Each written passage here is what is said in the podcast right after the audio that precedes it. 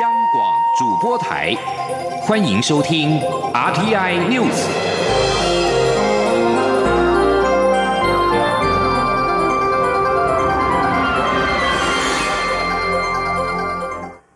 各位好，我是主播王玉伟，欢迎收听这节央广主播台提供给您的 RTI News 新闻。首先带您关注。海巡署将在九合一选举投票前夕于太平岛实施实弹演习。国民党台北市长候选人丁守中认为，为了避免变数与疑虑，应该延后举行。对此，海巡署署长李仲威今天在立法院受访时表示，这是去年就已经排定的例行性训练，对南海的情势也会有所掌握。他呼吁大家不要过度联想，目前也没有延期的规划。前天记者刘玉秋的采访报道。美国可能于十一月在南海举行大规模军演，海巡署也预告将在十一月二十一号到二十三号在太平岛进行实弹射击演习。但因正值九合一选举投票前夕，国民党台北市长候选人丁守中担忧，太平岛实弹演习如果造成某种冲突扩大，恐影响两岸关系稳定，还会对选举的进行造成严重影响。为了避免变数与疑虑，太平岛演习应该延后举行。对此，海巡署长李仲威一号在立法院外交国防委员会受访时表示，太平岛进行实弹射击演习是去年就已排定的例行性训练，国家防护和战备等各项工作都会按既定的计划进行，目前没有延期的规划。所以说，我们也按这个时辰在呃按时辰来去进行这个训练的工作。所以说，我想大家都不要去过度的联想哦。对整个南海情势的这个掌握，我们一定会很关注，也会掌握，我们也会做好最好的判断。那什么样的情况之下才会延期啊？这个我我们会做最好的判断，所以不会延期。呃，目前还没有做延期的打算。而对于演习可能影响两岸关系，甚至擦枪走火的说法，李仲威说，这是假设性的问题。还会持续掌握情绪发展，再来应对。这与太平岛演习的时间似乎与美方军演时间差不多，是否会演变成台美技术性联合军演？李仲威则说，美方军演在十一月的何时并不清楚，不能因为有一个讯息出来就把原来的训练改变。且太平岛是例行性火炮射击训练，他呼吁外界不要过度联想。中广电台记者刘秋采访报道。行政院长赖清德今天在行政院会当中裁示，距离年底投票已经倒数计时，相关机关要全力投入查查贿选。赖奎也提醒，这次选举有不同于以往的特殊性和挑战，包括公投案和选举同时举办，境外资金流入试图影响选举，帮派或团体以政党名义滋扰社会秩序和假讯息快速传播，产生负面效应等等。他提醒各单位应提高警觉。赖清德也表示，台高检和警政署已经执行两波扫黑查贿行动，并且有初步的成效。他请检警持续努力，展现查贿制暴、净化选举的功效。另外，根据检察单位的资料，目前受理案件当中，以现金买票、赠送礼品和招待出游的类型较多。赖奎也要求持续加强搜证及查缉。日前有疑似反同团体针对爱家三公投成立了反方办事处，并且申请担任电视发表会的反方代表。虽然最后在舆论压力之下放弃资格，但是仍然引发轩然大波。中选会也遭到质疑未尽把关之责。为了避免以后出现类似的情况，中选会今天表示，将依照行政程序法规定，请参与发表会的正反方签署。切结书，正方不发表反对意见，反方也不发表赞成意见。中选会指出，公投法是确保国民直接行使民权，特别设计了公投案意见发表会，让支持及反对意见公开倡议。无论代表正方或反方参与意见发表会，都是公投办事处推荐的精英，其代表正当性不应该受到质疑。为招公信，中选会将依照行政程序法第一百六十五条至一百六十七条为行政指导，请参与的发表会的代表切结，代表反方意见者绝不发表赞成意见，代表正方意见者绝不出声反对。中选会也会将签署切结书的情况公开在中选会的官网。另外，想要了解自己有没有投票权的民众，内政部将在十一月六号到八号开放民众上内政部户政司系统查询。不清楚投票所地点的民众，也可以在十一月十九到二十四号上网查询。即将焦点转到总统府。蔡英文总统今天上午接见了美国退伍军人协会新任总会长瑞利夫妇一行人。总统指出，政府将朝两个方向照顾台湾的退伍军人，包括协助就学、就业以及照顾晚年生活。总统也希望听取美国的经验，交流关于退伍军人政策的想法。今天记者欧阳梦平的采访报道。蔡总统在接见时表示，世界各国的军人一生都为保家卫国而奋斗，军人最宝贵的青春都奉献给国家社会，非常令人敬佩。因此，妥善照顾退役军人是各国政府都必须重视的任务。总统指出，在美国有专责的退伍军人事务部，也有像美国退伍军人协会这样有影响力的组织。在台湾，退伍军人被称为荣誉国民，由退辅会负责相关事务。长期以来，退辅会也从美国完善的制度中学到不少经验，并与美国退伍军人协会形成深厚的兄弟会关系。总统表示，对于退伍军人的照顾，台湾正朝两个方向努力，包括协助他们就学、就业，以及照顾年长荣民及荣眷的晚年生活。总统说，在台湾，我们正朝两个方向来努力啊，第一个是强化就业的辅导。我们要提高就学、就业辅导跟职训工作的预算比重，来提升退伍军人的职场的优势，让他们能够在社会各个角落持续的贡献他们的专业。第二是整合医疗跟长照的服务，我们正在整合退伍会所属的医院跟照护机构，希望建立完整的健康照护网络，来协助年长的农民跟眷属，可以过着有品质的晚年生活。总统指出，前阵子他才刚前往退辅会底下的台北荣民总医院视察。他相信有完整服务网络，也熟悉荣民需求的退辅会系统，将在高龄社会的长照工作中扮演非常重要的角色。最后，蔡总统除了欢迎瑞丽等人的来访，也希望多听取美国退伍军人协会的经验，交流关于退伍军人政策的想法。同时，总统也感谢美国退伍军人协会。每年都提交决议文，敦促美国政府强化台美双边军事安全合作，并在许多重要国际场合不断为台湾发声。中央广播电台记者欧阳梦平在台北采访报道。继续关注新南向。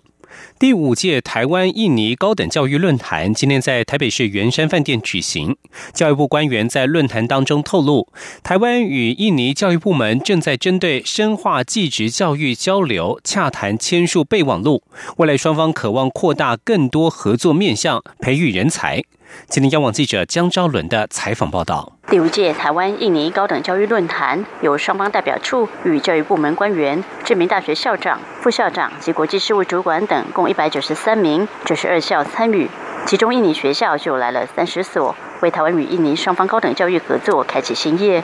本届会议议题包含我国西南向政策与台湾印尼双方合作现况介绍、高等教育创新与创业、强化两国教育及研究合作的对策。记者教育合作等，并发表有关工业化四点零对高等教育影响的专题演讲。印尼方面代表则在论坛中介绍印尼高等教育现况，希望以符合印尼政府国家发展策略的主题为方向，增加印尼学生来台机会，促进双边学生更多元的交流。教育部国际及两岸教育司司长毕祖安表示，台湾与印尼高等教育交流本来就很密切，双边大学也已经签署多达八百多项的合作协议。这一两年更因为政府推动西南向人才培育计划，使得印尼来台学习的学生大幅成长。但是，二零一七、二零一八学年度间，印尼在台修读短期及学位课程的学生共有四千九百三十一名，为我国第五大境外学生来源国，相较十年前成长近二点五倍。由于印尼对台湾季节教育品质相当欣赏，李子文透露，接下来双方政府还会洽谈更全面性的合作架构，深化季节教育交流。李祖安说：“台湾的技职教育的特色，已经是被印尼的教育部门肯定，所以他们有曾正式的对外宣告，希望能够送更多学生来台湾接受所谓的技职教育训练。那这部分我们已经在跟政府跟政府之间在洽谈，哦，未来应该会有一个比较非常完整的一个合作计划跟训练计划，会呃来做宣布。”此外，教育部也希望借由本次论坛，就目前双边合作现况面临的问题与挑战，寻求解决方案，为彼此创造更多合作契机。中国电台记者张昭伦台北采访报道。继续关注国际消息。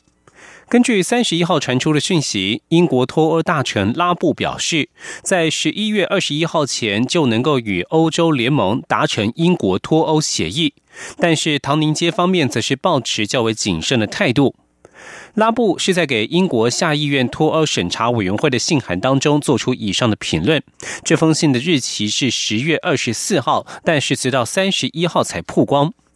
尽管拉布承认障碍依然存在，但是他对十一月二十一号达成协议有信心。拉布在信中表示，英国与欧盟已经达成百分之九十五脱欧协议的内容，并且在未来协议的架构和范围方面取得了良好进展。包括拉布和英国首相梅伊的脱欧事务首席顾问罗宾斯都被要求前往委员会就这个日期提出说明，但是梅伊的发言人拒绝证实十一月二十一号这个日期，只是一再的表示我们希望能够尽快达成协议。英国与欧盟的分手条件大多数都已经谈妥，双方的僵局主要在于爱尔兰边界问题。欧盟领袖计划在十一月中旬召开特别高峰会，以敲定英国脱欧协议。但是他们在十月初也曾经警告，如果在爱尔兰议题没有更多的进展，会议也可能不召开。秘鲁法院三十一号下令，是贪污案的调查结果，先对具有影响力的反对派领袖藤森庆子进行三年的预防性拘押。今年四十三岁的藤森庆子是秘鲁前总统藤森千野的女儿，她被控在二零一一年竞选总统期间收受巴西建设公司奥德布雷契特的非法政治现金一百二十万美元。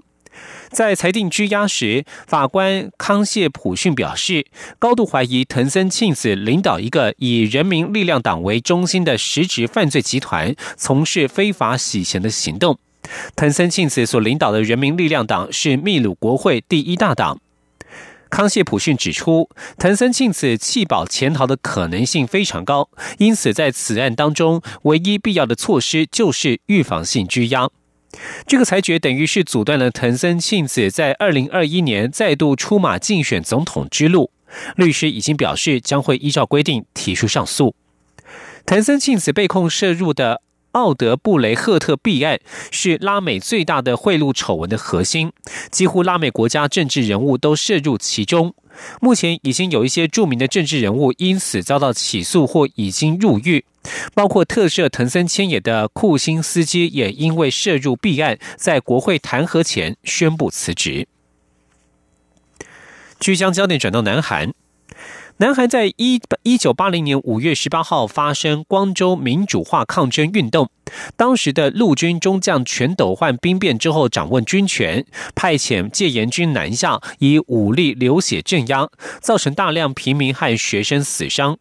事件经过三十八年之后，南韩政府首度承认，当时戒严军曾经集体对女性施暴，对市民性行求。南韩光州电视台一号报道。南韩总统文在寅政府承认，戒严军在光州事件当中施行性暴力，让社会舆论沸腾。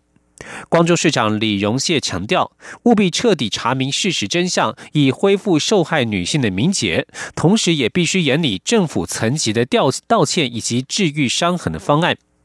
南韩执政党共同民主党最高委员李炯熙表示，至今没有对加害者进行过调查。为了揭发丑恶的犯罪事实真相，必须尽早成立真相调查委员会，给受害者一个交代。而根据调查显示，光州民主化抗争期间发生性暴力事件，大多是戒严军集体向女性施暴。参加示威遭逮捕的女性也证实曾经遭受戒严军性拷问，调查团也掌握到部分受害女性的身份。以上新闻由王玉伟编辑播报，稍后请继续收听央广午间新闻。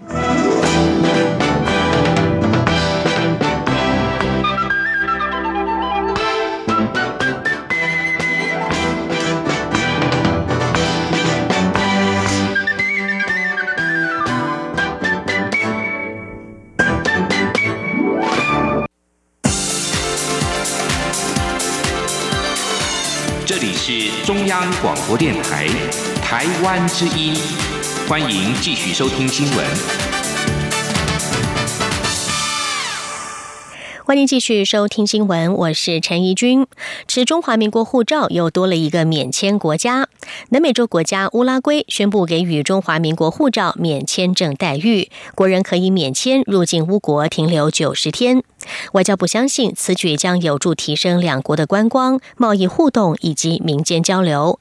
外交部发言人李宪章一号表示，乌拉圭是第一百六十九个给予我国签证便利待遇的国家，但外交部争取免签待遇的工作不会停歇，未来将持续推动这项有利民众福祉的工作。记者王兆坤的报道。外交部发言人李宪章表示，国人持凭效期六个月以上的中华民国护照。从十月十九号开始就可免签证入境乌拉圭，而乌拉圭政府之所以等到二十九号才正式公告，是因为免签仪式必须通报国际民用航空协会，并完成通知该协会所属航空公司等相关程序，所以才会出现十天落差。李宪章指出，争取国人免签证待遇是驻外管处持续竞洽的业务。未来仍会努力推动这项有意义的工作。他说：“基本上已经涵盖了百分之九十，大概我们国人常去的国家目的地国哈，所以这个未来还是会持续来做。只要这个工作是针对有加有有助于民众便民利民的，我们外交部都会持续来推动啊。那么各位想想看，如果说一个签证费，国人出国一年一千万人次到海外去。”一个人签证费三三千块台币，一年可以省下上千亿台币的国人的荷包钱。李宪章表示，外交部对乌拉圭政府的决定表示欢迎。由于我国在乌拉圭没有住处，相关业务由驻阿根廷代表处监辖。这一次争取到免签待遇，要感谢住处同仁的辛苦努力。中央广播电台记者王兆坤台北采访报道。调查局长吕文忠日前在立法院答询的时候表示，已经搜集到了三十三件有关中国大陆介入台湾选举的情资，但是遭到中国国台办批评是造谣。对此，吕文忠今天表示，调查局不会凭空捏造，所有的案子都在积极侦办当中。记者刘玉秋的报道。调查局局长吕文忠日前在立法院接受质询时表示，有发现中国大陆金援台湾特定候选人的情形，企图干预选举。目前情资搜集累计有三十三件，主要是以招待庄脚到中国旅游为大宗，有的则是交付金钱，部分已经有具体证据并立案侦办。不过，中国国台办发言人马晓光隔海驳斥，认为这一种说法纯属捏造。马晓光并表示，中国历来不介入台湾选举。对此，吕文忠一号在立法院外交国防委员会受访时回击，强调调查局不会凭空捏造。呃，我们不会凭空捏造。呃，目前所有的案子都在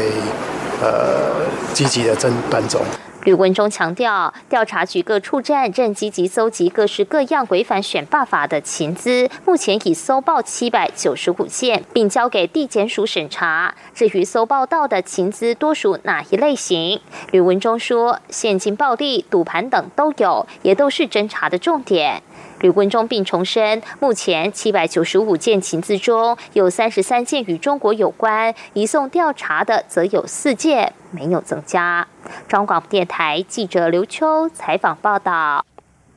喜爱骑自行车的朋友，未来将会有更为智慧的选择了。科技部在今天于台北国际自行车展当中，介绍国立中心大学化学系教授林宽巨所研发出的智慧单车 e-bike。它不但是一台电动单车，还能够利用物联网晶片帮使用者的行动装置充电，并且追踪自行车的位置及状态。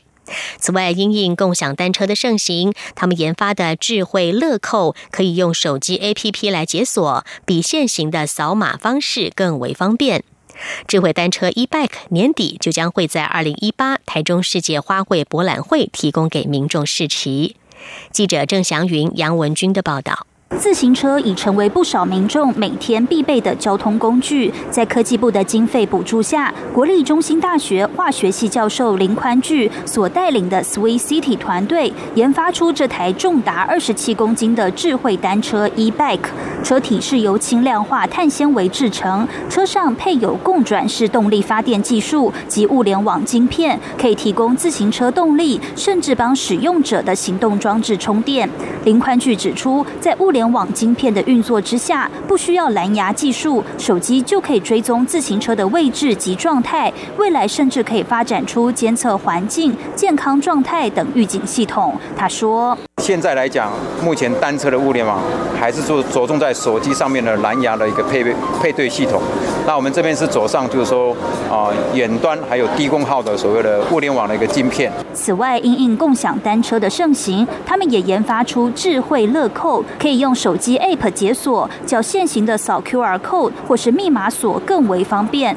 且在大数据分析下，可以精准掌控及调度车辆，改善目前共享单车 O Bike 的违停的乱象。林宽据说：好，然后刚刚讲过，你有很好的所谓的啊电子锁跟机械锁，在整个动态的位置里面，你都可以掌握所有的行踪的话。那对于智慧调度跟所谓的智慧停车，它其实会解决所谓的过去欧拜乱停的一个一个问题。林宽据指出，这台电动自行车集结二十多家厂商的智慧，价格难以估计。不过年底将会在二零一八台中世界花卉博览会进行场域示范及耐力测试，为后续的商用化做准备。中央广播电台记者郑祥云、杨文君在台北的采访报道。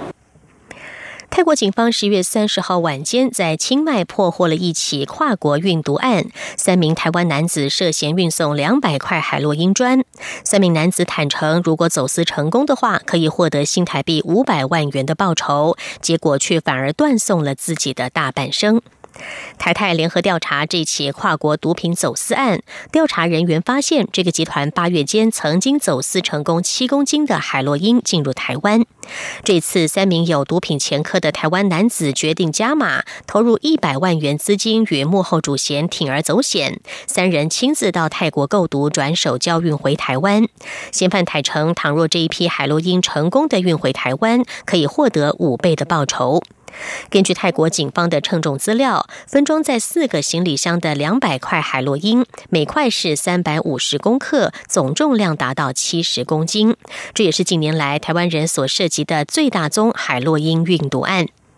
泰国警方十月下旬在清莱省的邮局查获一批进往台湾被退回的包裹，内容就是二十一公斤海洛因。二零一六年四月初，在曼谷港一艘准备开往台湾的货轮，则查到了四十二公斤海洛因，并且逮捕一名台湾人。泰国警方人士表示，每年年底的毒品需求大，也是走私的高峰期。泰国与各国的缉毒机关都保持良好关系，经常交换情资，共同打击毒品走私。国际政治消息：美国国务卿蓬佩奥在三十一号表示，记者哈绍吉在沙地阿拉伯驻土耳其伊斯坦堡领事馆遭到谋杀，这明确的违反了国际法。不过，蓬佩奥强调希望维持与沙乌地数十年的结盟关系，而且他拒绝明确的批评一直在巩固权力的沙乌地亲王王储萨尔曼亲王。在蓬佩奥提出了这个说法之前的不久，伊斯坦堡检察长费丹表示，哈绍吉四周之前进入沙乌地驻伊斯坦堡领事馆之后，随即被勒毙，遗体遭到分尸处理掉，这是一起预谋杀人案。蓬佩奥上周曾经表示，美国已经确认了二十一名沙乌地人可能会撤销他们的签证或是申请美签的资格，并且扬言祭出更多的制裁行动。朝鲜半岛的外交关系快速融冰，南韩总统文在寅今天表示，北韩领导人金正恩不久之后将会访问首尔。另外，文在寅今天在国会演说时也说，北韩与美国的第二场领袖峰会近在咫尺。今年六月，金正恩与美国总统川普已经在新加坡举行了万众瞩目的高峰会，但朝鲜半岛非核化进程目前陷入停滞。文在寅并且提到，预期中国国家主席习近平很快的访会访问北韩，而金正恩也很快的就会访问俄罗斯，还可能与日本首相安倍晋三会面。今年九月，文在寅访问北韩首都平壤，成为继两千年的金大中与两千零七年的卢武铉之后第三位前往北韩的南韩总统。另一方面，两韩决定在边界附近设立禁飞区与禁止军事演习，也于今天开始生效。相关措施是平壤两韩峰会一份军事协议的一部分。协议内容包括了两韩将停止所有敌对行为，并且逐步移除非军事区里的地雷和卫哨。南韩最高法院在今天裁定，南韩的男性可以因为道德或是宗教信仰的理由拒绝服兵役。这个裁决将会影响到南韩数百名良心拒绝服兵役者。韩战结束六十五年以来，几乎每一个十八岁到三十五岁、身体健全的南韩男子都必须服两年的兵役。因为宗教信仰等理由拒服兵役的逃逸良心犯，需要入狱服刑至少十八个月。